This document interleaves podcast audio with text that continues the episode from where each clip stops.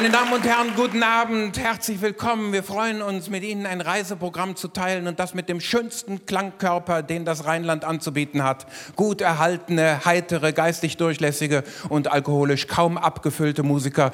Vielen herzlichen Dank, dass Sie diesem Programm eine derartige Aufmerksamkeit entgegenbringen. Ich muss Ihnen sagen, ich habe vor vielen Jahren einmal einen Obdachlosen in Düsseldorf gefragt, wie gefällt ihm Düsseldorf?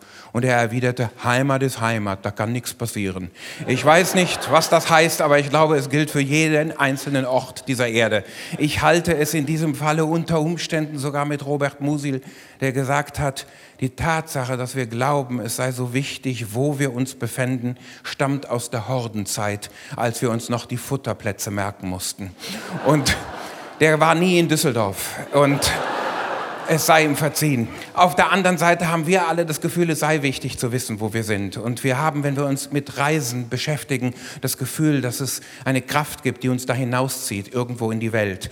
Das kann im Sinne des großen Tourismus immer noch der Massentourismus sein, der irgendwann im 18. Jahrhundert mit England begonnen hat, als man auf eine Bildungsreise ging und die nannte man Grand Tour. Und daher kam der Ausdruck Tourist. Und es ist John Steinbeck, der den schönen Satz gesagt hat, ich erkläre mir meine Rastlosigkeit so, ich muss reisen, weil ich noch nicht jedes Zuhause gesehen habe.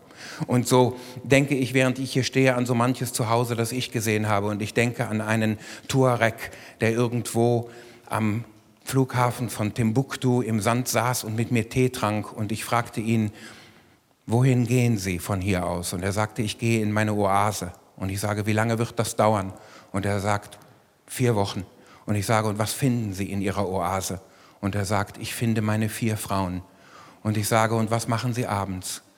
Und er sagt, wir erzählen uns Geschichten. Und ich sah plötzlich vor mir den Horror Vakui im Gesicht eines deutschen Beamten, der seiner einen Frau jeden Abend Geschichten erzählen muss. Und der über, der über diese, der über diese Kulturtechnik leider so gar nicht verfügt. Und dann habe ich gedacht, das, was der am liebsten möchte, der Deutsche, das wäre zumindest etwas erneuert.